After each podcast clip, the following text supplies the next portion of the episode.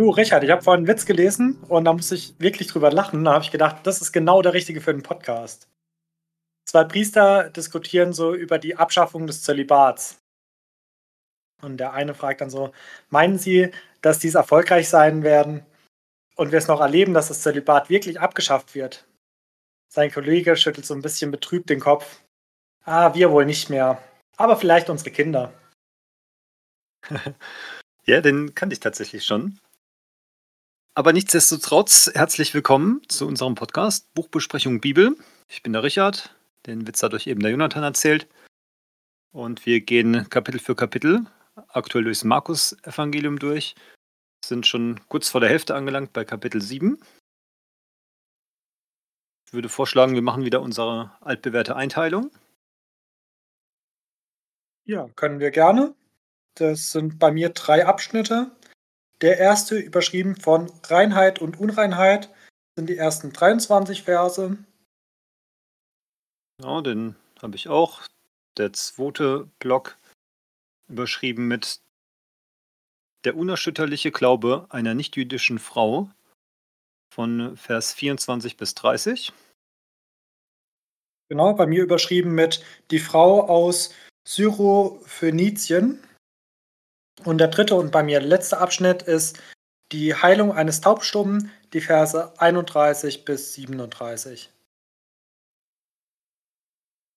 Ja, das wirkt ja relativ kompakt.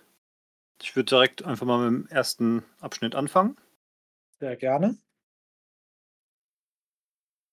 Das ist wieder eine sehr schöne Rede Jesu, die wir haben. Also mehr eine Entgegnung. Ich fasse nochmal kurz zusammen. Die schriftgelehrten Pharisäer kommen aus Jerusalem zu Jesus und dabei sehen sie, dass den seine Jünger mit ungewaschenen Händen essen, also mit nicht den ja, jüdischen rituellen Waschungen und deswegen ist es unrein. Und darauf sprechen sie Jesus an. Jesus erklärt dann, dass der Mensch durch das unrein wird, was er von sich gibt und nicht durch das, was er zu sich nimmt. Und den Sachverhalt hatten wir auch bei Matthäus schon. Aber ich habe mir trotzdem nochmal einige Fragen dazu gestellt und Gedanken notiert. Und zwar beim so Vers für Vers durchlesen bin ich erstmal drüber gestolpert und habe mich gefragt, hey, warum waschen die jetzt ihre Hände nicht? Ist es so ein Problem, sich vorm Essen die Hände zu waschen? Kriegen wir ja auch schon als Kinder beigebracht.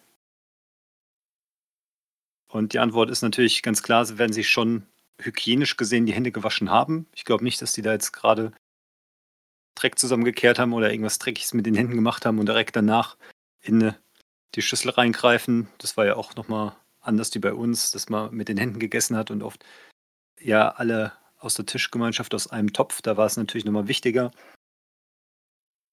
Und ich denke einfach, dass es hier wirklich um dieses zeremonielle Waschen geht. Die hatten ja alle möglichen Rituale, was für Wasser genommen wird und was weiß ich. Wird wahrscheinlich sehr kompliziert gewesen sein. Und dass die einfach nicht dieses Übertriebene gemacht haben, sondern nur das, ja, dass die Hände halt sauber sind und gut ist. Und dann habe ich mir noch eine weitere Frage gestellt, die wird hier jetzt auch leider nicht beantwortet. Deswegen kann ich jetzt nur ein bisschen mutmaßen. Und so habe ich mich gefragt, was hat Jesus gemacht? Hat der sich die Hände gewaschen? Weil da steht gar nichts drüber. Das heißt hier nur, seine Jünger haben das nicht gemacht. Und wir kennen ja auch schon aus den ja, vor, vorangegangenen Situationen, dass Jesus sich sehr häufig auch an diese übertriebenen jüdischen Regeln gehalten hat und dass bei diesen Übertretungen, sage ich mal, von seinen Jüngern er eigentlich nicht dabei war, also nicht mitgemacht hat. Also ob das jetzt das Ehrenraufen war oder hier das, das Waschen. Jesus übertritt wirklich nur, wenn es eine Krankenheilung am Sabbat ist oder so. Da habe ich mir jetzt so überlegt, wahrscheinlich wird er sich schon die Hände gewaschen haben, aber es schon zu seinen Jüngern kommuniziert haben. So ein, das ist jetzt eine unnötige, übertriebene Regel, die braucht ihr nicht machen und ich kann mir gut vorstellen, dass sie etwas faul waren. Da schließt sich von mir auf sie.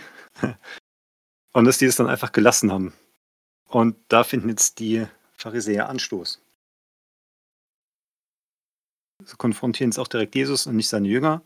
Das ist ja auch mal ganz spannend. Bei manchen Situationen gehen es auf die Jünger zu, bei anderen direkt zum Chef selber. Und auch hier gehen sie auf Jesus zu und fragen ihn, warum er seine Jünger hier damit durchkommen lässt, warum er ihnen das nicht anständig beibringt, wie ein richtiger gesetzestreuer Jude das doch tun sollte. Ja, das ist jetzt auch ganz nett, dass das so schön beschrieben ist, wie übertrieben denn ihre Rituale sind. Da wird noch darauf eingegangen, dass die auch ihre Krüge speziell reinigen und dass, wenn sie vom Markt kommen, ihr Essen erst mit nach bestimmten Vorschriften putzen müssen. Und ja, dadurch wird hier nochmal deutlich, dass es mehr als das einfache Saubermachen von Essen ist, sondern es ist wirklich ein, ja, um, um sich selber auch für Gott dann reinzuhalten, da halt so, so ein Regelwerk ist. Und Jesus erklärt es denen jetzt, warum die Jünger das nicht machen, aber davor tut er es erstmal so ein bisschen zurechtweisen.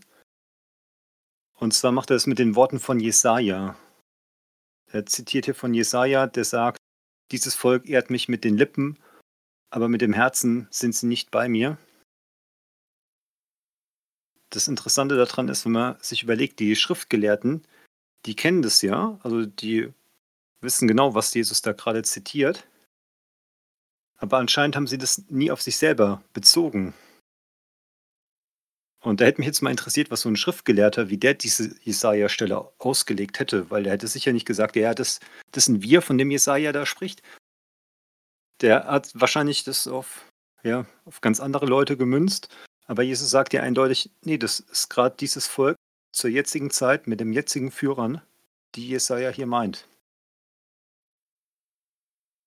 Genau, und wie wir ja auch schon häufiger besprochen hatten, geht es hier wieder um Gottes Gesetz und die menschlichen Gesetze, also diese Erweiterungen, die ja, sich die Juden ausgedacht haben, um ja nicht aus Versehen Gottes Regeln zu verletzen.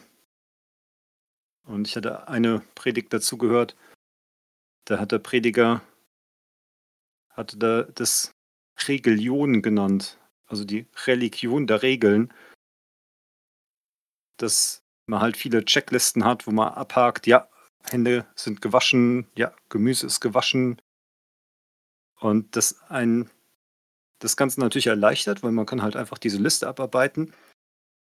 Aber man dann halt nicht mit dem Herz dabei sein muss, weil ja, man hat jetzt diese schöne Liste.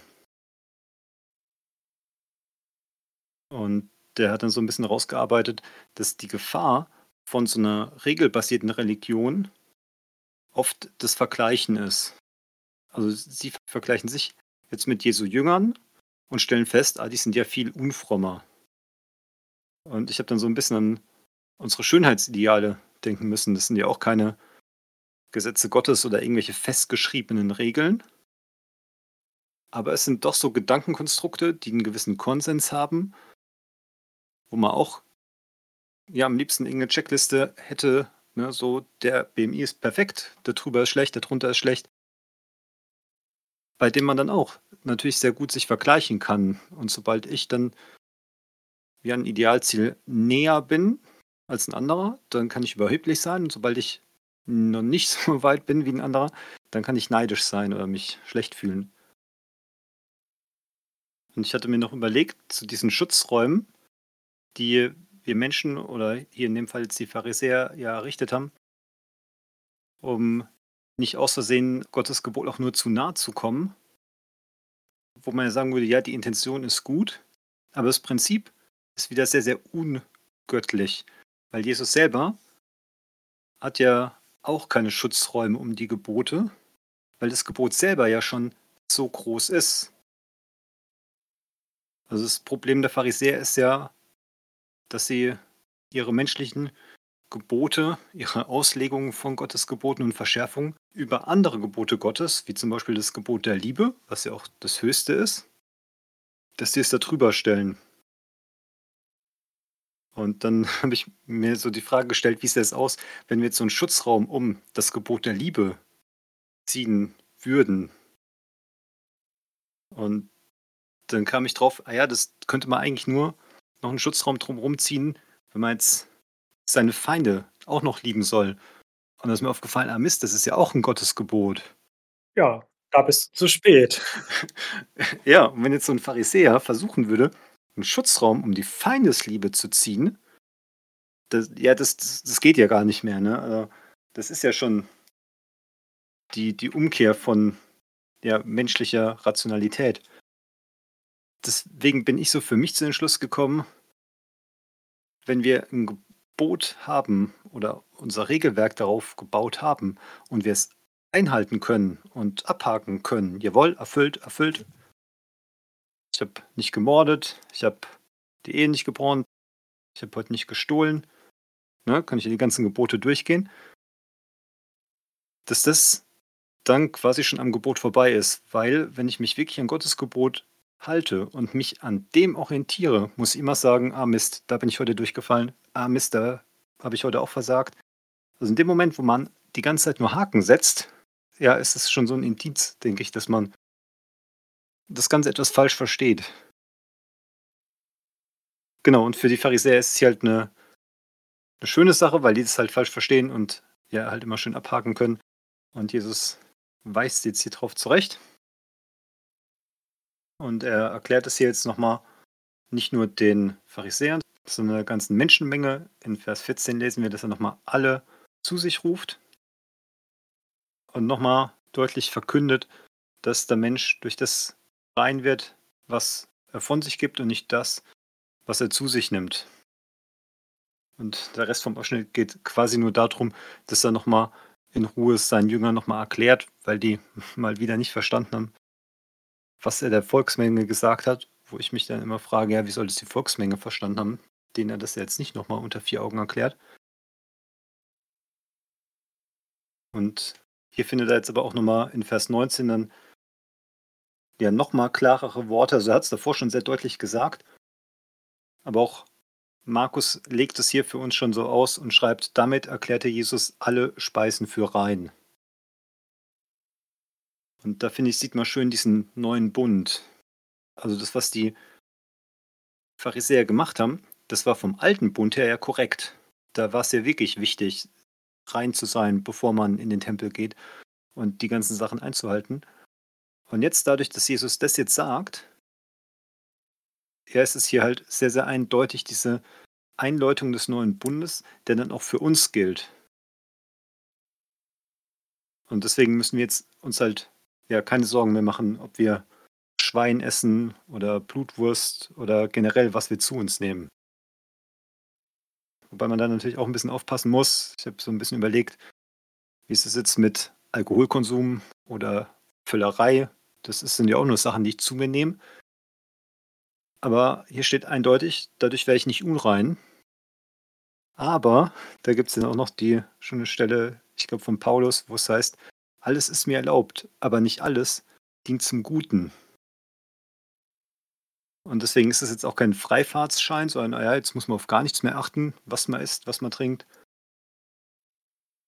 Aber es ist die Heilsgewissheit, dass die halt nicht davon abhängt, was ich esse oder trinke. Genau, soweit meine Gedanken zu diesem ersten Abschnitt. Was hast du denn Schönes rausgezogen, Jonathan? Ja, du hast ja schon richtig viele Gedanken gemacht. Einige haben sich auch überschnitten. Ich habe versucht, jetzt die anderen mitzuschreiben, dass ich auch noch drauf eingehen kann. Ich werde trotzdem einfach wieder von vorne anfangen, weil es ja auch doch ein längerer Abschnitt ist, dass da auch so ein bisschen eine Kontinuität drin bleibt, dass man meine Gedankengänge hoffentlich auch nachvollziehen kann. Genau, also es ist ja eigentlich die Parallelstelle zu Matthäus 15, Vers 1 bis 20. Und mir ist aufgefallen, dass bei Matthäus teilweise Sachen geschrieben wurden, die Markus nicht aufgeschrieben hat. Zum Beispiel, dass Gott manche Pflanzen gepflanzt hat und die anderen wieder ausreißen. Also hier auch so eine Gerichtsandrohung und wo die Schriftgelehrten und Pharisäer als Blinde bezeichnet werden, die Blinde führen. Und also da dieses harte ins Gericht gehen. Genau, das nimmt Markus hier jetzt nicht auf. Und dafür nimmt sich Markus die Zeit, um, und du hast ja auch schon so schön gesagt, die Rituale besser zu beschreiben. Also einmal diese Waschrituale, die hat Matthäus nicht beschrieben, weil er sich ja auch an jüdisches Publikum gerichtet hat. Die wussten natürlich alle, ja, was es mit den Händewaschen auf sich hat. Und auch dieses Gelöbnis, was mit der Formel äh, mit dem Wort Korban eingeleitet wird. Dies eine Opfergabe soll sein, was dir von mir zusteht. Das hat Matthäus auch einfach so als feststehenden Begriff genutzt und Markus erklärt den auch noch mal ein bisschen deutlicher. Genau, also hier sieht man, es wird ein heidnisches Publikum bedient und für die ist natürlich wichtiger, dass sie auch diese jüdischen Rituale mal erklärt bekommen. Und das finde ich auch für mich ganz gut, weil wir ja auch nicht jüdisch aufgewachsen sind und mit den jüdischen Ritualen auch nicht so viel anfangen können. Da einfach mal zu sehen, okay, diese Handwaschung hat wirklich was Rituelles, das hast du ja auch schon gut gesagt. Das hat jetzt nichts mit Hygiene zu tun. Das nicht, dass die mit dreckigen Fingern gegessen haben, nachdem sie sich in der Nase gepopelt haben oder gerade frisch von der Toilette kommen und dann sich an den Tisch setzen und erstmal in die Gemeinschaftsschüssel lang, sondern es hat wirklich dieses rituelle Waschen. Genau, da wird drauf abgezielt. Dann fand ich schön, dass du betont hast, dass die Schriftgelehrten hier zu Jesus gehen und nicht zu seinen Jüngern. Und da ist mir eingefallen, ja, das ist jetzt, weil sie sich über die Jünger beschweren. Wenn sie sich über Jesus beschweren, gehen sie gern zu den Jüngern und fragen, ja, warum sitzt euer Meister jetzt bei den Zöllnern und bei den Sündern? Und jetzt, wo sie sich über die Jünger beschweren wollen, da gehen sie zum Meister, zu Jesus und sagen, hey, guck mal, deine Jünger, die machen das nicht. Und ich kann mir sehr gut vorstellen, weil du die Frage auch noch aufgeworfen hast, ob Jesus sich die Hände rituell gewaschen hat. Ich kann mir gut vorstellen, dass er es nicht gemacht hat. Weil Jesus sich ja komplett ans jüdische Gesetz gehalten hat, aber an diese Zusatzsatzungen, die hier über Generationen noch etabliert wurden und verschärft wurden, an die hat er sich ja oft nicht gehalten. Also es haben ja bei den Sabbatgeboten, wo es Jesus egal war, er hat trotzdem am Sabbat auch selber geheilt. Beim Ehrenraufen am Sabbat steht ja auch nicht geschrieben, ob Jesus es auch tat, ob er es vorgemacht hat und seine Jünger haben es nachgemacht. Aber er hat es auf jeden Fall toleriert, dass die Jünger gemacht haben. Und hier kann ich mir auch gut vorstellen, auch wenn es nicht geschrieben steht, dass Jesus das vielleicht auch so vorgelebt hat und die Jünger dann gemerkt haben, ach, wenn Jesus das so macht, dann können wir das auch so machen. Die werden sich das ja nicht selber die Freiheit rausgenommen haben und wenn Jesus das schön vormacht mit ritueller Waschung, laufen sie an dem Kanister vorbei und sagen, ha, wir brauchen das nicht, sondern kann ich mir sehr gut vorstellen, dass sie einfach das gemacht haben, was sie Jesus haben tun sehen. Genau, diese jüdischen Satzungen, das hattest du ja auch nochmal betont, das ist ja oft, dass sie ein göttliches Gesetz genommen haben und es nach ihren eigenen Vorstellungen verschärft haben. Wir haben das im Matthäusevangelium ja deutlich in der Bergpredigt gesehen, dass auch Jesus Gottes Gebote nochmal härter auslegt.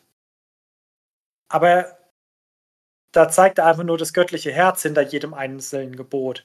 Er sagt jetzt nicht, okay, das Gebot ist, du sollst nicht die Ehe brechen.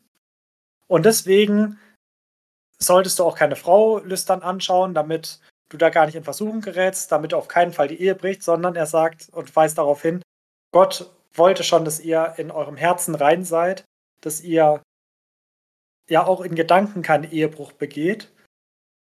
Und ja, also er verschärft schon sozusagen das alttestamentliche Gebot, er macht es halt absolut im Gottessinne. Deswegen heißt es ja danach, er lehrte mit Vollmacht, anders wie die Schriftgelehrten und Pharisäer. Und die Pharisäer konnten halt nur irgendwelche menschlichen Rahmen drum drehen. Das wäre dann, wie wenn wir jetzt sagen, okay, die Männer sitzen links, die Frauen sitzen rechts so ein menschengemachtes Gesetz, was man äußerlich gut einhalten kann. Auch da hat mir dein Beispiel mit der Checkliste gut gefallen. Und Jesu Verschärfung war immer aufs Herz ausgerichtet und natürlich auch am Herzen Gottes orientiert. Also wenn Jesus in der Bergpredigt Gesetze verschärft, hat es absolut nichts damit zu tun, wie wenn hier die Pharisäer die Satzungen immer wieder verschärfen. Ich habe zum Beispiel einen Ausleger auch gehört, was diese Verschärfung der Lehre anging dass im Gesetz des Mose steht ja, dass sich die Priester zu bestimmten Ritualen die Hände waschen sollten. Und dann sind sie halt dazu übergegangen, dass sich die Priester zu allen möglichen Kleinigkeiten, wie auch zum Essen, die Hände rituell waschen sollen. Und dann haben sie überlegt, ah, das, wenn es die Priester machen, kann es das Volk ja auch machen. Also das Volk soll sich auch bei jeder Kleinigkeit die Hände rituell waschen.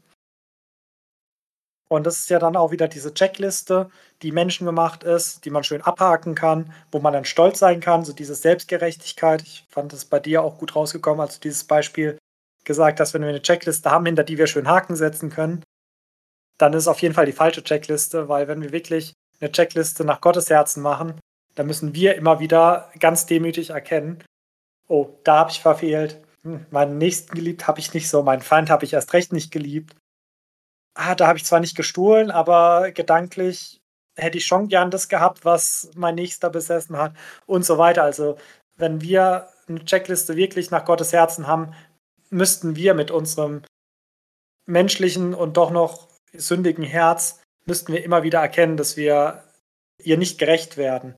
Und wenn wir so eine menschliche Checkliste haben, dann können wir sagen, ja, heute bin ich wieder links gesessen und die Frauen rechts. Ich habe ein ordentliches Hemd getragen habe meine dicke Studienbibel mit im Gottesdienst dabei, drei Haken gemacht, ah, ich bin doch ein toller Christ. Und das ist ja das, wie das die Pharisäer gemacht haben. Und das, was Jesus immer so verurteilt. Jesus hatte ja kein Problem, mit Sündern Gemeinschaft zu haben, die selber erkannt haben, dass sie Sünder sind. Aber er hatte Problem, mit den Leuten Gemeinschaft zu haben, die sich selber als gerecht erklärt haben. Wie diese Pharisäer. Und außerdem diese rituelle Waschung, wie sie hier beschrieben wird, auch gerade, wenn die Pharisäer vom Markt kommen, dass sie dann all ihre Töpfe und Gefäße waschen. Das finden wir ja gar nicht im Gesetz. Und ich habe einen Ausleger gehört, der auch gesagt hat, das zeigt auch einfach diese Verachtung, die sie vor dem einfachen Volk und auch vor den Heiden hatten. Also wenn sie zum Beispiel ja, auf den Markt gegangen sind, wo sie ja auch von Heiden was eingekauft haben, dass sie sich dann gedacht verunreinigt hatten. So, sie hatten Kontakt mit einem Nichtjuden und dann mussten sie sich gleich wieder rituell waschen, wenn sie nach Hause gekommen sind. Und nicht nur sich, sondern auch ihre Töpfe und ja, alles, was irgendwie in Berührung gekommen ist. Und es hat ja auch wieder absolut nichts mit Hygiene zu tun. Es ist ja nicht so, wenn ich hier was auf dem Markt kaufe, was mit Spritzmitteln belastet ist, dann wasche ich es natürlich auch, bevor ich es esse. Und ich wasche mir auch meine Hände, wenn ich von draußen reinkomme, weil ich nicht weiß, was ich alles angefasst habe und wer das dann davor angefasst hat. Aber dieses rituelle, ja, ich habe mich verunreinigt, weil ich mit jemand anderem Kontakt hatte. Ich glaube, dass das auch was ist, was Gott gar nicht will. Und das finde ich auch das Schöne, dass hier im Zusammenhang in dem Kapitel steht, wo wir im nächsten Abschnitt und im übernächsten Abschnitt auch ja, sehen, wie Gott mit Heiden umgeht und Jesus hier mit Heiden umgeht. Und hier dann auch wieder die Warnung an alle, die wir Gottes Wort verkündigen, dass wir nicht werden wie diese Pharisäer, wie die Schriftgelehrten, die menschliche Satzungen, die vielleicht auch teilweise ihre Berechtigungen haben, aber dass wir die auf keinen Fall Gottes Wort gleichstellen dürfen. Also ich glaube, es ist in Ordnung und vielleicht in manchen Sachen auch gut, wenn wir so Gemeinderegeln haben, dass wir, keine Ahnung, sagen, okay, also wenn eine Gemeinde vorschreibt, wie sich Leute zu kleiden haben oder das zumindest so wünschen, dass sich Leute festlich anziehen, weil Gottesdienst gefeiert wird, dass man sich da halt nicht mit Joggenhose in die Gemeinde setzt. Und so halt diese Gemeinderegeln, die teilweise ja offen kommuniziert werden und teilweise einfach in der Gemeinde so vorherrschen, ob jetzt beim Lobpreis getanzt wird oder nicht getanzt wird. Das sind ja einfach so Gemeinderegeln, die sich auch ganz oft einfach ergeben, die man ja als normaler Gottesdienstbesucher auch schnell erspürt und sich dann meistens ja auch dran hält, weil man ja auch nicht irgendwie Anstoß erregen will. Aber dass wir die niemals als Gottes Wort predigen, sondern einfach sagen, okay, aus dem und dem Grund machen wir als Gemeinde das jetzt so und so. Aber wenn es jemand anderes macht, ist es auch vollkommen in Ordnung. Und nicht, dass ich sage, okay, weil der jetzt die Hände beim Gebet nicht faltet, ist er kein richtiger Christ. Und das ist ein netter Fun fact in der Bibel steht nirgendwo, dass wir zum Gebet die Hände falten sollen, sondern das Händefalten, ich glaube, kommt zweimal drin vor und ist beide mal negativ konnotiert. Das sind die Faulen, die die Hände falten und nicht die frommen Betenden, sondern immer ja, mit was Negativem behaftet. Also ich glaube, es hat auch was Gutes, wenn wir beim Beten die Hände falten, einfach, dass wir innerlich ruhig werden. Und man gehört, es hat was damit zu tun, dass wir symbolisieren, ich höre jetzt auf zu handeln, damit Gott handeln kann also auch diese demütige Haltung. Ich merke, ich kann nichts mehr tun, also komme ich zu Gott. Für mich hat es auch einfach was Beruhigendes. Wenn ich meine Hände nicht falte, dann fange ich an, mit irgendwelchen Gegenständen hier am Schreibtisch rumzuspielen. Und es kann ja auch was Erdendes haben, also dass wir wieder zur Ruhe kommen. Aber ich darf das nicht als Gottes Gebot verkaufen, wenn es nicht Gottes Gebot ist. Und ich glaube, da müssen wir uns auch immer wieder an der eigenen Nase fassen. Und genau da komme ich zu dem Punkt, der mir auch sehr gut gefallen hat, als du ihn angesprochen hast, mit dieser Jesaja-Stelle, wo du so die Frage gestellt hast, wie das die Pharisäer zu der Zeit ausgelegt haben. Und da habe ich überlegt, wie legen wir das heute aus, wenn wir so Stellen lesen, wo über Heuchler geredet wird, wo über ja, Leute geredet wird, die im Herzen fern von Gott sind, aber mit den Lippen Gott bekennen. Und natürlich, wir können jetzt sagen, ah ja, Jesus hat es hier auf die Pharisäer bezogen, also kann ich das auch auf die Pharisäer beziehen. Aber ich glaube, da machen wir es uns manchmal zu leicht und da muss ich mich auch immer wieder selber fragen, wo in meinem Leben habe ich Punkte, wo ich genauso bin wie diese Pharisäer? Wo muss ich eingestehen, ja, da habe ich Gott mit den Lippen bekannt und in der nächsten Sekunde habe ich mit meinem Kopf was anderes gedacht und am nächsten Tag habe ich auch mit meinen Händen was anderes gemacht. Also da auch diese Dissonanz im eigenen Leben erkennen und ich glaube auch gerade so diese herausfordernden Stellen immer wieder als Spiegel nutzen, um auf uns selber zu schauen und nicht das, was ich viel lieber mache, weil es so viel einfacher ist, mit dem Wort in der Hand an anderen Leuten vorbeizugehen und zu schauen, wo das auf ihr Leben passt und zu sagen, ah, guck mal, da ist ein Heuchler und da ist ein Heuchler und den größten Heuchler sehe ich nicht, weil ich vergesse, in den Spiegel zu schauen.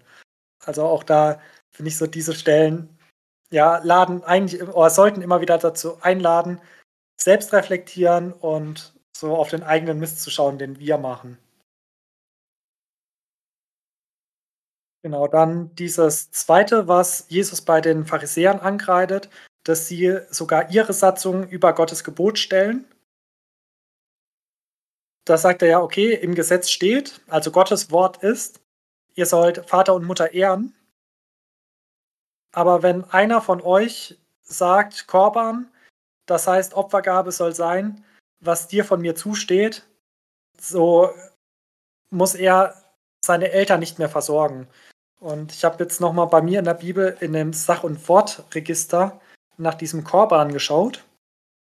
Ich möchte gerade kurz vorlesen, was damit wirklich gemeint ist mit dieser Schwurformel. Ich finde, es macht so mal sehr deutlich, ja, was da für eine Bosartigkeit drin steht. Also Korban, das Wort, das im Alten Testament das Gott dargebrachte Opfer bezeichnet.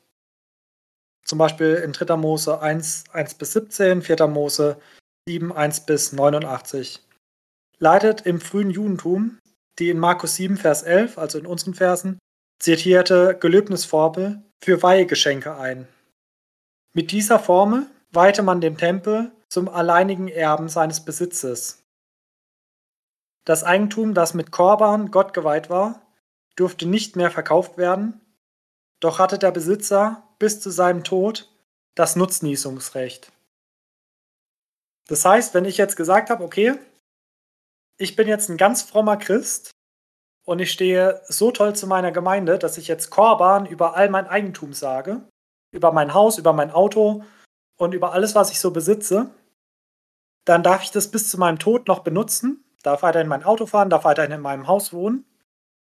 Aber wenn ich versterbe, geht all mein Besitz ab an meine Gemeinde, beziehungsweise damals an den Tempel.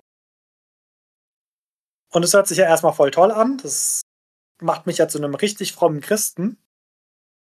Aber Jesus urteilt sehr hart darüber, weil er sagt, okay, und jetzt ist das Problem, jetzt ist all dein Besitz beim Tempel und deine Eltern, die wahrscheinlich schon sehr alt sind, weil du ja schon verstorben bist, deine Eltern, die gehen jetzt leer aus, die wahrscheinlich deine Unterstützung bräuchten, die, weil du sie nicht mehr pflegen kannst, weil du verstorben bist, aber wenigstens eine finanzielle Unterstützung bräuchten, damit sie vielleicht von jemand anderem gepflegt werden.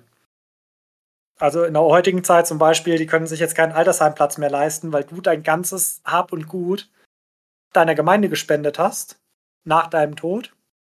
Und damals gab es ja noch keinen Sozialstaat. Heutzutage ist es ja halb so wild. Da sind die Eltern trotzdem noch einigermaßen versorgt. Aber damals war das ja wirklich dramatisch, wenn alte Leute ja keine Kinder hatten, die sich um sie kümmern oder die Kinder gestorben sind und sie dann ja auch kein Eigentum mehr hatten.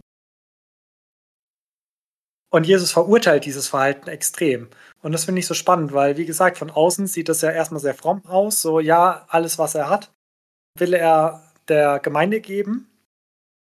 Aber auch hier dann die Frage, warum gibt das nicht gleich der Gemeinde? Warum nutzt er hier so diese Floskel, um selber noch seinen Besitz nutzen zu dürfen, während er lebt und erst nach dem Tod?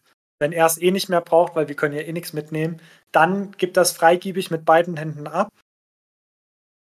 Und da fand ich es auch schön, wie sehr du nochmal das Gebot der Liebe betont hast, was Jesus ja hier auch betont. Und ja, wie lieblos das seinen Verwandten gegenüber ist, dass er ihnen nichts hinterlässt, was sie vielleicht bräuchten. Und genau dann nochmal dieses Gleichnis von dem Essen, das Essen, was ja, wir zu uns nehmen, was wir konsumieren, was dann aber durch unseren Körper durchgeht und letztendlich in der Kloschüssel landet.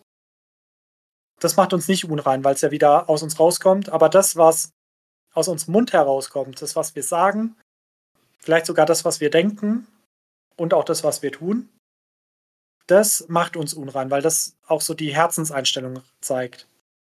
Und da fand ich ganz spannend, wie du nochmal diesen Konsum angesprochen hast, wo du dir auch die Frage gestellt hast, okay, manches kann ja mich dann doch unrein machen, wenn ich jetzt Alkoholiker werde und zu viel Alkohol trinke, irgendwelche Drogen konsumiere. Und ich musste da auch gleich denken, es sind ja nicht nur Lebensmittel, die wir konsumieren, in der heutigen Zeit ganz viel Social Media. Insgesamt, was schaue ich mir im Internet an? Welche Websites besuche ich? Welche Filme konsumiere ich? Und ich glaube, das verändert schon auch unser Herz und unser Denken. Als wenn ich jetzt ganz viele gewaltverherrlichende Filme anschaue, dann werde ich vielleicht da abgestumpft. Wenn ich Horrorfilme anschaue, dann ja, öffne ich mich da vielleicht auch für eine düstere Ebene oder so oder öffne mich da dem Okkulten. Oder wenn ich Pornografie anschaue, dann begehe ich ja auch in meinem Herzen wieder Ehebruch, was Jesus ja in der Bergpredigt verurteilt. Aber das, was ich halt esse, esse und trinke, das macht mich in erster Linie mal nicht unrein. Und hier ist mir auch aufgefallen, dass Markus nochmal deutlich beschreibt, damit erklärt er alle Speisen für rein. Steht in Vers 19. Und diesen Satz finden wir im Matthäusevangelium nicht. Beim Matthäusevangelium lässt Matthäus das einfach so stehen, wie es Jesus gesagt hat. Und Markus fügt es nochmal so ein bisschen an. Und hier kann ich mir auch gut vorstellen, weil Markus ja zu den Römern, zu den Heiden geschrieben hat, dass er ihnen einfach nochmal so ein bisschen zeigen wollte, das, was Paulus ja dann auch in seinen Briefen beschrieben hat, hey, und deswegen dürft ihr alles essen. Selbst das Götzenopferfleisch macht euch nicht unrein. Und Matthäus hat es wahrscheinlich nicht erwähnt, weil er den Juden, zu denen er geschrieben hat, keinen Anstoß geben wollte. Die Juden, die das selber erkannt haben, die durften das machen. Aber er wollte das jetzt nicht einfach mal so in seinem Evangelium vor den Latz knallen. Ah, und hier hat Jesus übrigens gesagt, äh, eigentlich dürft ihr alles essen. Macht euch nichts unrein. Und zu dem einen Punkt, wo du noch erwähnt hast bei den Speisen, die Blutwurst. Da, da muss ich kurz nochmal drüber nachdenken, weil das wirklich so ein Punkt ist, wo ich mir absolut unsicher bin, ob Christen jetzt Blutwurst essen dürfen oder nicht. Weil bei allen Sachen, wo es um Speisegebote geht, auch im Neuen Testament, heißt es, dass wir uns vom Blut und vom Erstickten fernhalten sollen. Also ich habe letztens die Apostelgeschichte mal wieder durchgelesen und das, glaube ich, an zwei oder drei Stellen, wo es vorkommt, dass wir alles essen dürfen und dass auch vor allem den Heiden gepredigt werden soll, dass sie sich an keine Speisegebote halten sollen, außer dass sie sich von dem Blut und vom Erstickten fernhalten sollen. Und dann als weiter alttestamentlichen Gebote, also ich glaube, es waren vier Sachen, also haltet euch vom Götzendienst fern, vom Blut, vom Erstickten und von der Unzucht. Das sind so diese vier Regeln, die die jüdischen Missionare wie Paulus auch den Heiden gebracht haben. Die haben denen nicht gesagt, okay, ihr müsst euch jetzt rituell waschen, ihr müsst den Sabbat halten oder sonst irgendwelche anderen alttestamentlichen Gebote, aber diese vier Sachen haltet euch fern vom Götzenopfer, haltet euch fern vom Erstickten, vom Blut und von Unzucht. Das fand ich da auch ganz spannend denke, natürlich ist jedem selbst überlassen, ob er jetzt Blutwurst isst oder nicht. Ich habe die früher auch sehr gern gegessen, weil ich sie geschmacklich auch einfach gut finde, aber seit einigen Jahren esse ich sie nicht einfach, weil ich nicht davon überzeugt bin, ob das jetzt ja gut für mich ist oder nicht. Ich glaube jetzt nicht, dass es eine schwere Sünde wäre, aber wie gesagt, solange ich das nicht mit gutem Gewissen machen kann, lasse ich es lieber ganz bleiben. Und ich glaube auf keinen Fall, dass ich dann irgendeinen Schaden nehme, wenn ich keine Blutwurst esse. Genau, ich glaube, dann wäre ich auch mit meinen Notizen und Gedanken soweit durch. Hattest du noch mal irgendwelche Ergänzungen? Es war ja doch ein sehr langer Abschnitt und ich habe jetzt lange geredet. Ne, ich habe mir noch zwei Punkte notiert, die ich noch mal kurz ansprechen wollte. Zum einen fand ich sehr, sehr gut, wie du den Unterschied vorhin gemacht hast zwischen der Bergpredigt, wo Jesus die Gebote von Mose schärfer auslegt und diesen jüdischen rituellen Schutzzaun oder auch den wir heute machen, wo wir Sachen scharf auslegen und denken, ah ja, das könnte Gott sicher so gewollt haben oder so gefallen. Das fand ich einen ja, sehr guten Kontrast, den du aufgezeigt hast, dass ja Jesus ihr aufs Herz guckt.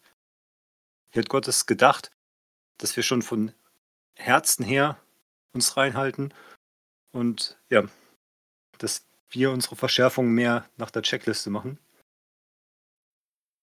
Und der zweite Punkt, da hattest du auch von diesen unterschiedlichen, strengeren Auslegungen geredet, die wir Menschen gerne machen und, und es auch oft sehr transparent deklarieren als Auslegung und nicht als Gottesgebot. Zum Beispiel, ob man jetzt beim Lobpreis tanzt oder die Hände hebt, so ein bisschen, ich nenne es mal Gemeindekultur, wo man sich hier dann doch auch anpasst und ein Stück weit unterordnet, weil man einfach als Herdenmensch da dann mitmacht. Und da habe ich nochmal so dran gedacht, dass das ja auch diese große Bereicherung ist von diesen vielen Strömungen, die wir haben. Und dass da halt dann auch wichtig ist, dass wir dann nicht verachtend auf andere gucken und denken, oh, die nehmen das aber nicht so wichtig wie wir, was eigentlich ja wichtig ist. Und dass man da halt unglaublich von profitieren kann. Weil ich finde es immer wieder eine schöne Sache, wenn man ein bisschen deprimierter drauf ist, dass man dann mal zu den Charismatikern geht und einfach den totalen Party-Gottesdienst miterlebt. Oder eher, wenn man ein bisschen vom Boden der Tatsachen zurückgebracht werden will, dass man sich dann eine etwas konservative Predigt anhört und der, dass man einfach diese Vielfalt auch schön nutzen kann wenn man jetzt irgendwas Sakraleres, ein bisschen komplementativeres braucht, dass man in ein Tessé-Gebet geht oder so. Das finde ich einfach auch nochmal so wichtig zu betonen, dass wir da einfach die Hülle auch positiv nutzen können und ja, uns nicht abgrenzen durch solche gemeindekulturelle Dinge. Ja, das finde ich ein wunderschöner Gedanke. Weil mir ist auch schon so gegangen, dass, ja, wenn man irgendwie denkt, okay, ich bin so ein verstaubter Christ und ich brauche mehr Freude, dann tut es echt mal gut, so in einen charismatischen Lobpreis zu gehen und dann merkt man einfach wieder, ich darf mich auch über meinen Glauben freuen. Ich finde, das drücken konservative Gemeinden oft nicht so gut aus wie charismatische. Und genau, wenn man mal wieder so die Heiligkeit Gottes erfahren will, dann finde ich auch tatsächlich katholische Messen oder so katholische Anbetungen ganz cool weil man da einfach mal wieder merkt, okay, Gott ist nicht nur irgendwie so mein bester Kumpel, nicht nur mein Best Buddy, sondern er ist wirklich der heilige Gott, vor den ich auf die Knie gehen sollte. Und genau, so, wenn ich eine gute Predigt will, dann gehe ich halt eher eine konservative Gemeinde, wo notfalls auch mal eine Dreiviertelstunde über ein Thema gepredigt wird. Ja, dann würde ich mit dem zweiten Abschnitt weitermachen die Verse 24 bis 30, also ein deutlich kürzerer Abschnitt. Die Frau aus Syrophönetien. Auch die Geschichte haben wir schon im Matthäusevangelium gelesen. Da hieß es, glaube ich, die kananäische Frau, also die Frau aus Kanaan. Und hier ist ein bisschen genauer beschrieben, also eine Griechin aus Syrophönetien. Also ganz deutlich eine Heidin. Und sie hat eine Tochter, die von einem Dämon besessen ist, beziehungsweise sie heißt von einem unreinen Geist. Und sie kommt zu Jesus und will, dass ihr Kind geheilt wird. Das Kind ist zu Hause. Und dann kommt dieses Bild, was Jesus verwendet. Ähm, er sagt zu ihr, lass zuvor die Kinder satt werden. Es ist nicht recht, dass man den Kindern das Brot wegnehme und werfe es vor die Hunde. Und sie erwidert, ja, aber die Hunde essen noch die Brotkrümeln, die übrig bleiben von dem Tisch der Kinder. Darauf antwortet Jesus, um dieses Wortes willen, geh hin, der böse Geist ist von deiner Tochter ausgefahren. Und es war dann natürlich auch so.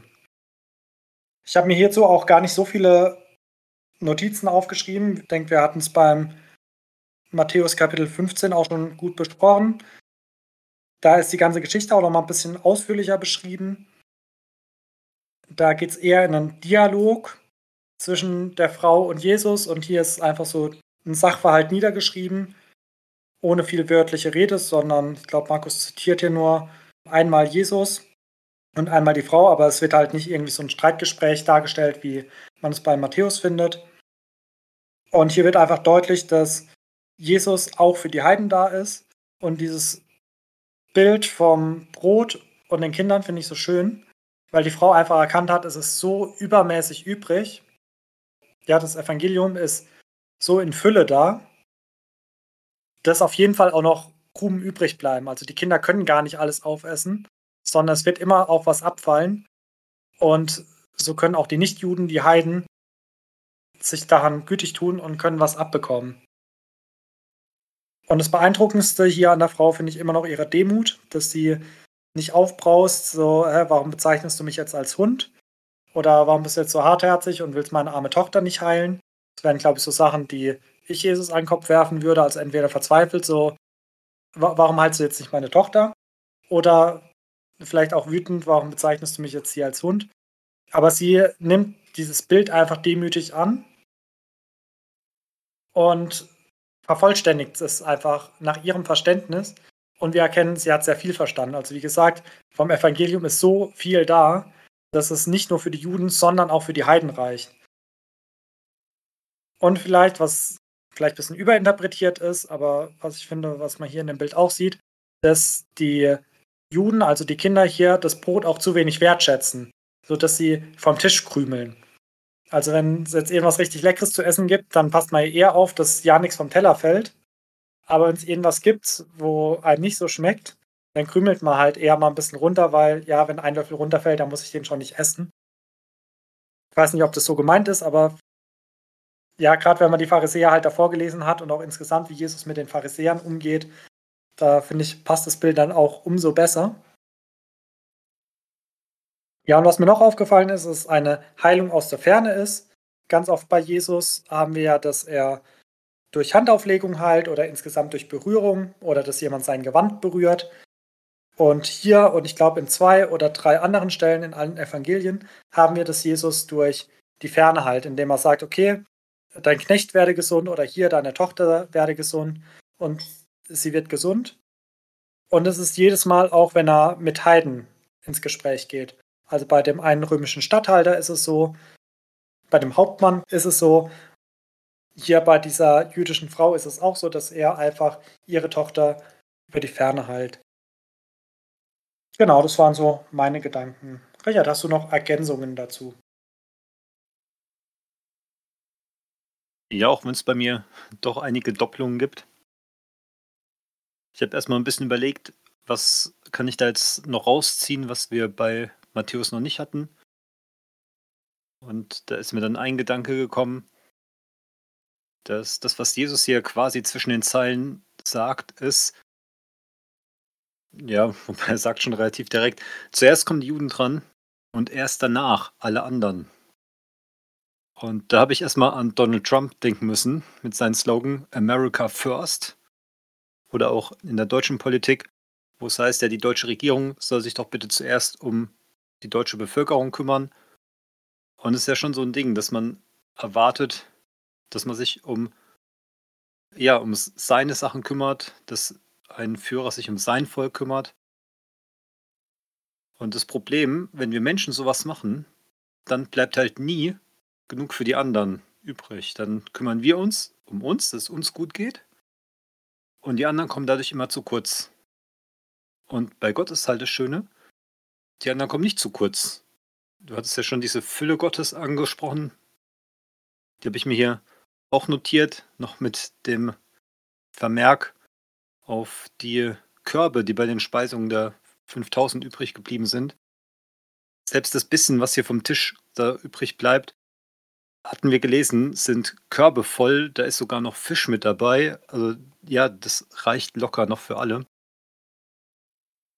Und diese Entgegnung von der Frau, wo sie sagt, ja, aber als Hund kann ich ja diese Krümel haben, hat mich nochmal an die blutflüssige Frau denken lassen, die ja auch gedacht hat, ich will Jesus gar nicht zu sehr behelligen, der muss sich nicht groß mit mir unterhalten, der braucht sich nicht rumdrehen, es, es reicht, wenn ich nur die Quaste anfasse.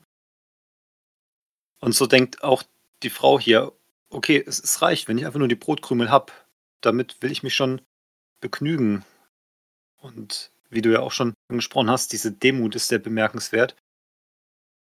Dass sie nicht nur sagt, ich begnüge mich mit diesen Brotkrümeln, sondern ich begnüge mich damit, der Hund unterm Tisch zu sein. Und tu mich da jetzt nicht entrüsten. Ich habe auch überlegt, was ich wahrscheinlich Jesus an den Kopf geworfen hätte. Das wäre sowas wie, ah, was die Leute von dir immer erzählen, dass du so großzügig heilst und ja, alle Dämonen austreiben kannst und so. Und jetzt hier meinst du mir eine Abflug geben zu müssen? Irgend so was entrüstet, das hätte ich wahrscheinlich gesagt. Und diese Frau, ja, die steckt es halt komplett ein. Tut jetzt nicht irgendwie sich kleiner reden, als Jesus es sagt. Sie macht jetzt nicht hier einen auf, ah, ich bin ein unwürdiges Würmchen, sondern sie nimmt es einfach so hin und das finde ich so spannend, ob sie diese, diese Fülle in diesen Sätzen hier erahnt. Dieses, ja, die Hunde, für die reicht das ja auch. Also sie muss ja schon was erkannt haben. Und diese Demut führt jetzt auch dazu, ich wollte gerade sagen, sie führt dazu, dass Jesus sie lobt, aber die wird gar nicht gelobt, die arme Dame. Ja, das ist nur Matthäus Evangelium, wo er sagt, dass sie einen großen Glauben hat. Ja. Markus lässt dieses große Lob einfach weg. Weil im Matthäus-Evangelium wird, glaube ich, auch nur über zwei Leute gesagt, dass sie einen großen Glauben haben und sind auch beides Heiden. Ja. Auf jeden Fall, diese Demut führt dazu, dass Jesus auf ihre Bitte eingeht und die Tochter heilt. Und das ist, denke ich, auch so das, was, was wir da mitnehmen können, generell diese Demutshaltung mit dieser Dankbarkeit für dieses Geschenk, was Gott uns gibt. In dem Fall der Frau ist es hier die Heilung ihrer Tochter, für uns ist das ewige Leben. Und ich habe dann für mich nochmal überlegt, dass es ja eigentlich eine sehr natürliche Sache ist, dass wir da jetzt nicht undemütig hingehen und sagen, ja, ich akzeptiere Jesus als meinen Herrn und Erlöser und er ist für mich gestorben. Ah ja, klar, ich bin ja so ein toller Typ. Ne? Für mich würde ich auch mein Leben hergeben und das ist quasi so arrogant, würde man das ja nicht annehmen.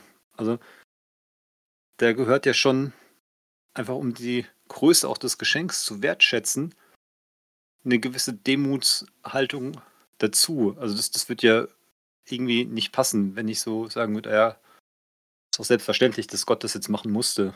Also, ich bin so selbstverliebt, so sehr wird Gott mich doch auch noch lieben müssen. Ja, und damit bin ich auch schon am Ende. Also nur von diesem Abschnitt. Es geht natürlich weiter. Ich würde auch direkt weitermachen. Mit dem nächsten Abschnitt, Verse 31 bis 37. Jesus zieht jetzt nochmal weiter. Er geht jetzt wieder in das Gebiet der zehn Städte. Wir erinnern uns, da hat er schon mal jemanden geheilt und die Dämonen dafür in die Schweine fahren lassen. Und da bringen sie jetzt einen Taubstummen zu ihnen. Und Jesus heilt ihn, indem er die Finger in die Ohren steckt und seine Zunge mit Speichel berührt und zum Himmel hin seufzt mit dem Wort Ephata, das heißt öffne dich. Und dann ist er geheilt und er weist die Leute nochmal darauf hin, ja, nichts von seinen Wundertaten weiter zu sagen, was die Leute aber trotzdem tun. Und bei mir ist dieser Abschnitt nochmal in drei kleine Blöcke unterteilt. Die nutze ich jetzt auch für meine Gliederung. Im ersten kleinen Block geht es jetzt darum, dass Jesus dahin fährt und sie einen Taubstummen zu ihm bringen, mit der Bitte, um ihn zu heilen. Und da finde ich es ganz interessant, dass die Leute ihn anscheinend kennen und wissen, ah, okay, da kommt jetzt einer, der kann heilen und direkt diesen Mann zu ihnen bringen. Und nicht wie das letzte Mal, wo er da in der Gegend war, wo sie gesagt haben, oh, das ist der, der für den Tod von 2000 Schweinen verantwortlich ist. Wir bitten ihn mal zu gehen.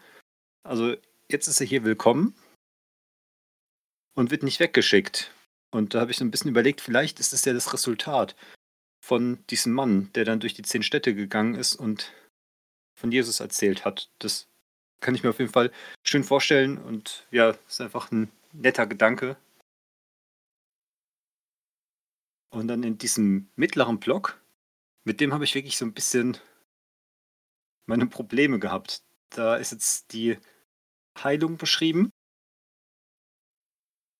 Du hast ja vorhin schon angesprochen, dass Jesus meistens durch Handauflegen heilt. Und auch in dem Abschnitt davor hattest du ja nochmal darauf hingewiesen, dass das jetzt eine, eine Heilung über Distanz war. Und hier ist es so das genaue Gegenteil. Hier ist es wirklich mit vollem Körpereinsatz, mit Finger in die Ohren, mit Spucke auf der Zunge und Seufzen zum Himmel. Und da habe ich mir natürlich erstmal die Frage gestellt, warum all dieser Aufwand? Und ich hatte ja im Abschnitt davor auch schon angesprochen, dass der Glaube dieser Frau mich an, an diese Quaste nochmal erinnert hatte. So dieses, die Brotkrümel reichen mir ein ganz klein bisschen, ist schon ausreichend.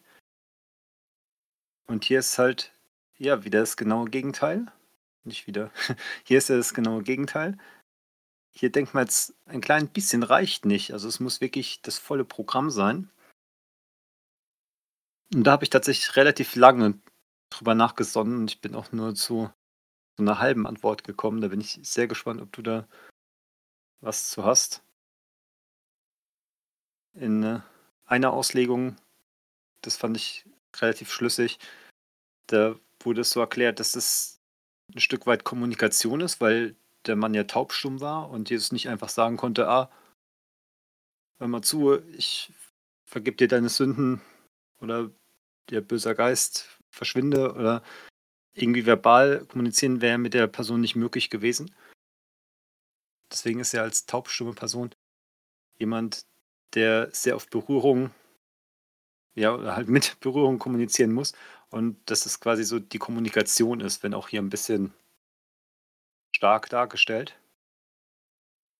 Was mir dann noch eingefallen ist, was hier wichtig zu betonen ist, dass dieses Finger ins Ohr und Zunge berühren, dass das jetzt nicht das Mittel war zum Zweck, also dass es nicht nötig war. Es hätte absolut gereicht, auch einfach nur Hand aufzulegen. Also es war jetzt nicht nötig. So ein, ah, ich muss das jetzt leider so machen, ist jetzt ein bisschen eklig mit der Spucke oder so, aber wir müssen da leider durch. Wie man ja jetzt von irgendwelchen okkulten Praktiken, irgendwelchen Zeremonien, Zaubersprüchen, wie man es da ja hat, dass das wirklich, man muss diese Handlung so durchführen und durch die Handlung selber wird dann der Effekt erzeugt. Und so ist es hier jetzt nicht. Sondern es ist, denke ich, wirklich nur eine Veranschaulichung, die auch nochmal gut in Vers 34 deutlich wird, wo Jesus zum Himmel hin seufzt. Und es zeigt halt nochmal ja, dieses Seufzen, dieses sehr menschliche, er ist genervt, er leidet da selber mit drunter unter dem Ganzen, was die Menschheit hier quält und halt auch zum Himmel hin. Also zu seinem Vater, zu Gott hin, zum Schöpfer, der diesen Mann eigentlich so geschaffen hat, dass er hören soll. Also auch wieder um die Ordnung herzustellen. Und das sind so die Überlegungen, die ich hatte, warum das jetzt wohl so gewesen war, wie es war. Weil ich habe da einige Predigen zugehört und da ging es immer viel um die Wundertat an sich, aber nicht um die Durchführung. Das fand ich ein bisschen schade. Aber es ist halt auch, ja, finde ich relativ schwer, jetzt klar zu sagen, naja, deswegen macht das sonst immer unkompliziert und hier macht er jetzt auf einmal so ein Tamtam, nimmt ihn noch beiseite, was ja auch nochmal spannend ist. Also er macht das jetzt nicht vor versammelter Mannschaft, sondern ja, ist es. Jesus führte den Kranken von der Menschenmenge weg. Und auch das deutet für mich so ein bisschen darauf hin, dass das ein bisschen mit der Person selber zu tun hat. Dass es jetzt nicht so ein Otto-Normalverbraucher ist, sondern dass der vielleicht ja im persönlichen Umfeld ein bisschen ausgestoßener war, dadurch, dass er halt diese Behinderung hatte oder dass er eine etwas sensiblere Persönlichkeit war. Ja, ich glaube, dass es einfach nur für diese Person jetzt so besser war mit diesem Ritual, sage ich mal. Und wenn du oder ich jetzt dieses Problem gehabt hätten, dass Jesus dann wirklich vielleicht einfach nur die Hand aufgelegt hätte. Genau. Das ist so, wie ich mir das erklärt habe. Aber bevor du mir sagst, wie du die Frage beantworten wirst, sage ich noch ganz kurz einen Gedanken zum letzten, also zu den letzten Versen. Da habe ich auch mir nur notiert, dass die einfach keinen Gehorsam haben. Jesus sagt ihnen, sie sollen es nicht erzählen. Und hier steht es dann so lustig. Je schärfer er es ihnen hier untersagt hat, desto mehr erzählten sie es weiter. Also ja, so dieses, oh, wenn wir es nicht machen dürfen, dann machen wir es erst recht. Das fand ich ganz lustig, wie ja, so aufgeregte Kinder, die irgendwas Cooles sehen, stelle ich mir das vor. Und ich wäre wahrscheinlich auch nicht anders. Genau. Damit bin ich dann auch schon am Ende. Magst du uns noch deine Gedanken verraten? Ja, gerne, aber vorher hätte ich noch eine kurze Frage an dich. Du hast gemeint, es war dieselbe Gegend, wo der besessene Gerasena geheilt wurde. Hast du da irgendwo eine Stelle dazu oder steht es irgendwo, dass die zehn Städte bei dem Gerasena sind? Da habe ich einfach nichts dazu gefunden. Also hier in Vers 31 heißt es, dass er mitten in das Gebiet der zehn Städte ging. Und hier in Markus 5, da wo er jetzt den Besessen mit den Schweinen heilt. Da lesen wir in Vers 20, dass der Mann wegging und im ganzen Gebiet der zehn Städte erzählt hat, was Jesus getan hat. Genau, deswegen bin ich so darauf gekommen, dass das dasselbe ist, einfach nur wegen diesen zehn Städten, sonst habe ich mich da geografisch nicht auseinandergesetzt. Ah, okay, das hatte ich gar nicht mehr auf dem Schirm, aber das ist ja wirklich ein sehr interessanter Fakt. Und ich fand auch da deine Überlegung so schön, dass vielleicht die Predigt dieses Gehalten oder ja, der von den Dämonen befreit wurde, dass die Predigt das vielleicht so die Herzen so bewegt hatte, dass sie jetzt Jesus annehmen und ja, von ihm auch Heilung erwarten und ihn nicht gleich wieder fortscheuchen, weil er irgendwelche Schweine auf dem Gewissen hat. Ansonsten habe ich mir auch nicht viel aufgeschrieben. Nur, dass es halt auf jeden Fall auch wieder ein Heide ist, mit dem Jesus hier zu tun hat. Also ähnlich wie bei der Frau im vorangehenden Abschnitt. Ich glaube, ich kann mir vorstellen, dass Jesus deswegen auch dieses wie du es so schön genannt hast, Ritual durchführt. Die Leute kommen ja zu ihm und sagen, okay, leg die Hand auf ihn, damit er äh, rein wird oder damit er wieder gesund wird. Und dann führt er dieses Ritual so ein bisschen für uns seltsam und vielleicht auch ein bisschen eklig durch. Und es ist natürlich keine Einweisung oder Anweisung, wie wir jetzt taubstumme Leute heilen sollen. Das fand ich, hast du sehr gut rausgearbeitet. Das ist jetzt nichts, wo die Handlung gesund macht, sondern allein Jesus macht gesund. Und er ist da frei, seine Handlungsweisen zu wählen. Also wenn Jesus ein Wort sagen will und sagt nur ein Wort, dann ist er gesund. Wenn er die Hand auflegen will, dann legt er die Hand auf und ist gesund. Und wenn Jesus da jetzt ein bisschen ein ausführliches, ja, eine ausführliche Zeremonie draus machen will, dann macht er das auch und er wird gesund. Aber wenn ich jetzt das eins zu eins nachahmen würde, würde es wahrscheinlich nicht gesund machen. ich finde es vor allem im Bezug zu unserem ersten Abschnitt so spannend, wie die Pharisäer und Schriftgelehrten mit den Heiden umgegangen sind. Also diese Distanzierung, dass sie, nachdem sie denen auf dem Markt begegnet sind, haben sie alles gewaschen, haben alles rituell gewaschen, um wieder rein zu werden. Und Jesus hat hier gar keine Berührungsangst. Der legt seine Finger in diversen Körperöffnungen, ab in die Ohren, ab auf die Zunge, auch wenn da noch Speichel dran ist. Gar kein Problem. Und Jesus hier einfach zeigt, hey, das ist zwar ein Heide, der mir gegenüber ist, aber ich darf ihm trotzdem so ganz nah sein und darf ihm trotzdem helfen. Ich fand auch deinen Gedanken so schön, dass das ja auch eine Art von Kommunikation zu demjenigen ist. Es kann sein, dass Jesus das auch nochmal bewusst so genutzt hat. Jesus hat er auch schon gezeigt, hatten wir im Matthäusevangelium, dass er Taubstumme auch anders teilen kann, beziehungsweise der eine, der von einem Geist besessen war, der ihn taubstumm gemacht hat, da hat Jesus auch nur mit dem Geist geredet und er musste ausfahren. Das heißt, auch hier bin ich überzeugt, es war nicht nötig. Und mich hat es ein bisschen an eine andere Stelle erinnert, die ich glaube im Lukas-Evangelium kommt, wo Jesus einmal einen Blinden heilt und dann auch eine etwas ausführlichere Zeremonie abhält, die wir dann besprechen und warum ich denke, dass er sie dort auch so ausführlich macht. Und hier kann ich mir sehr gut vorstellen, dass er sie so ausführlich macht, einfach um zu zeigen, ich habe keine Angst, irgendeinen Heiden zu berühren, und ich glaube, im Matthäus-Evangelium hatten wir es ja auch an zwei oder drei Stellen gesagt.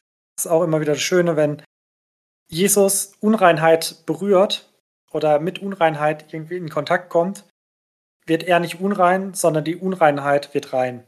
Also auch hier, dieser Taubstumme kann wieder reden. Und im Vers 37 bekennen das ja dann auch die Leute mit dem Satz, er hat alles wohl gemacht, die Tauben macht er hörend und die Sprachlosen redend. Und ich muss da so ein bisschen dran denken, dass Jesus hier die gute Ordnung Gottes wiederherstellt. Also gerade dieses, er hat alles wohl gemacht, hat mich in der Schöpfungsgeschichte an dieses und Gott sah, dass es gut war, beziehungsweise ganz zum Schluss, als der Mensch geschaffen war und Gott sah, dass es sehr gut war.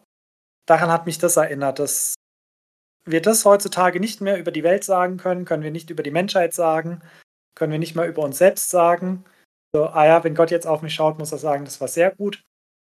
Und hier auch über diese gefallene Schöpfung mit Krankheiten, mit allem Möglichen können wir es nicht sagen. Aber da, wo Jesus herkommt und ja, wie Jesus in unser Leben lassen, Jesus um Hilfe bitten, da können wir dann sagen, ah, er hat alles wohl gemacht. Und das finde ich so schön, wie Jesus da auch die Schöpfungsordnung, die gut ist, die sehr gut ist, dass er die wiederherstellt. Genau, ansonsten über Vers 36 bin ich auch so gestolpert wie du. Dieses, ja, je mehr es aber verbot, desto mehr breitete es sich aus. Da muss ich auch an so trotzige Kinder denken. Und ich glaube, ich habe auch mal einen Ausleger gehört, schon länger her, der es so ein bisschen spaßhaft gemeint hat, dass Jesus das vielleicht auch so als Taktik genommen hat, um ja, seine Kunde weit voranzutreiben. Wie wenn ich jetzt irgendwie will, dass jeder etwas erfährt, dann gehe ich zu gewissen Leuten im Dorf hin und sage, okay, ich erzähle jetzt ein Geheimnis, das darfst du keinem weiter erzählen. Und ich weiß genau, morgen weiß es die ganze Stadt. Vielleicht so mit ein bisschen Augenzwinkern. Ich glaube nicht, dass Jesus das hier so gemeint hat. Ich glaube, da ist der Ansatz, den wir in den vorangehenden Kapiteln im Markus-Evangelium ja auch häufiger gesagt haben, weil Markus immer wieder betont, dass Jesus Sachen geheim halten wollte, dass er einfach einen Zeitplan von Gott im Kopf hatte und sich an den halten wollte und es halt nicht gut wäre, wenn da zu schnell zu viele Leute von ihm und seinen Wundertaten wüssten, als es Jesus da auch ein bisschen im, ja, nicht ganz verborgenen, aber im nicht ganz so öffentlichen handeln wollte. Genau, das waren schon meine Gedanken zu den letzten Versen. Wenn du noch Ergänzungen hast, sehr gerne. Ich bin mit meinen Gedanken soweit am Ende. Okay, dann wollen wir natürlich auch wie jede Woche wieder mit unseren drei Punkten schließen. Hast du dir irgendwo ein Fragezeichen gemacht, wo du noch ein bisschen drüber nachdenken willst? Nein, also die größte Frage, die ich hatte, die ich wirklich die ganze Woche mit mir rumgetragen hatte, war jetzt die im letzten Abschnitt, warum Jesus diese große Zeremonie macht. Aber da fand ich, war ich dann doch mit meinen Antworten auch zufrieden. Hattest du denn noch Fragen? Nee, ich habe mir auch kein Fragezeichen gemacht. Ich würde dann gleich mal mit meinem Ausrufezeichen weitermachen. Also ein Gedanken und eine Wahrheit, die ich mir mitnehmen will in die Woche. Das habe ich mir bei Vers 6 gemacht, wo Jesus die Pharisäer mit dem Wort aus Jesaja zurechtweist. Sagt, okay, so fein hat Jesaja über euch geweissagt, über euch Heuchler. Und dass ich da auch einfach mit diesen Worten mein eigenes Leben, mein eigenes Handeln und vor allem auch mein geistliches Leben überprüfen will. Ja, wo ich vielleicht auch manche Sachen mit den Lippen bekenne, wo ich vielleicht auch über das eine oder andere Gebot, was ich schaffe zu halten, auch ganz stolz bin und sogar selbstgerecht werde. Und genau, dass ich da auch wieder demütig vor Gott komme und ja, meine Checkliste eine menschliche Checkliste sein lasse und mich an den Maßstäben der Bergpredigt messe, dass ich wieder ganz demütig zu Gott kommen kann. Was ist so dein Gedanke, den du mit in die Woche nehmen willst? Den habe ich mir auch aus dem ersten Abschnitt rausgesucht. Aber ich bin dann trotzdem bei was anderem hängen geblieben. Nämlich bei dem, was ich von mir gebe. Weil ich schon so ein bisschen, würde ich sagen, gutes Bewusstsein für habe, was ich zu mir nehme. Und ja, wie die meisten Leute heutzutage, ich da auch oft dabei bin, mich so ein bisschen selbst zu optimieren. Und überlege, okay, vielleicht sollte ich weniger Kaffee trinken. Und solche Überlegungen. Und da finde ich das hier so eine wichtige Fragestellung von Jesus. Was gibt man von sich? Also, ist ja jetzt keine Fragestellung, aber, aber es führt mich zu dieser Frage, um mich selbst zu reflektieren. Was gebe ich tagtäglich von mir, was mich verunreinigen könnte? Weil ja, ich da definitiv nicht so viele Acht drauf habe, wie das, was ich zu mir nehme. Wenn man isst, guckt man natürlich, ah, es ist nicht dreckig, man will sich nicht verunreinigen, man will nichts Ungesundes essen. Aber mit irgendwelchen Worten ist man meistens doch viel, viel flinker und mit Gedanken sowieso. Deswegen ist das so für mich auf jeden Fall noch eine Baustelle. Ja, hattest du denn noch einen Lieblingsvers? Ja, ich habe mir tatsächlich den letzten Vers rausgesucht, also Vers 37. Da heißt es, und sie wunderten sich über die Maßen und sprachen, er hat alles wohl gemacht, die Tauben macht er hörend und die Sprachlosen redend. Ich glaube, das ist bei mir auch schon beim Beschreiben angeklungen, einfach so dieses, dass Jesus wieder die gute Schöpfungsordnung herstellt und da, wo Jesus ist, da ist es dann halt doch wieder gut, da ist es wohlgemacht und das finde ich so eine schöne Wahrheit. Was ist dein Lieblingsvers aus diesem Kapitel? Mein Lieblingsvers ist Vers 28. Hier hat Jesus gerade der Frau gesagt, dass man ja nicht das Brot von den Kindern wegnimmt, um es den Hunden zu geben. Und die Frau antwortet mit, Ja, Herr, erwiderte sie, und doch bekommen die Hunde die Krümel, die den Kindern vom Tisch fallen. Und ich habe mir hier drei Punkte rausgesucht, warum ich diesen Satz so mag. Zum einen die Demut, die die Frau hat. Zum anderen das Wissen und Vertrauen auf Gottes Fülle, dass es trotzdem reicht, dass man nicht verhungert. Und als dritter Punkt, den ich sehr, sehr spannend finde, die Diskussionsbereitschaft. Nicht zu sagen, ja, Herr, dann ist es halt so, dann akzeptiere ich, dass ich leer ausgehe, sondern trotzdem noch diskutieren. Und das finde ich bei jeder Stelle in der Bibel, wenn es vorkommt, ob das jetzt Abraham ist, der mit Gott diskutiert, ob Sodom und Gomorra zerstört wird oder ja, generell so dieses, es ist einfach Gott, mit dem man diskutiert und er lässt sich drauf ein. Das finde ich einfach so faszinierend. Und auch diese Frau, die nicht klein beigibt, sondern trotzdem noch sagt, ja, hier aber. Und das finde ich so schön, dass ja, man mit Jesus auch diskutieren darf. Ja, sehr schön. Wenn ihr noch irgendeinen guten Gedanken, eine Frage oder auch einen Lieblingsvers mit uns oder mit allen teilen wollt, könnt ihr das sehr gern über Spotify machen. Einfach auf diese Standardfrage, wie hat euch die Folge gefallen, mit dem entsprechenden Punkt antworten. Wir können es dann auch freigeben, dass es jeder lesen kann. Oder auch sonst gerne mit solchen Dingen oder konstruktiver Kritik an unsere Mailadresse, die lautet buchbesprechung-bibel.gmx.de. Da freuen wir uns natürlich über jegliches Feedback. Ansonsten wünschen wir euch ein gesegnetes Wochenende und hoffen, dass wir uns nächste Woche wieder hören, wenn wir dann das achte Kapitel des Markus-Evangeliums besprechen und damit dann auch die Halbzeit des Markus-Evangeliums einläuten. Ging ja dann doch extrem schnell. Genau, bis dahin wünschen wir euch eine gesegnete Zeit. Tschüss. Tschüss.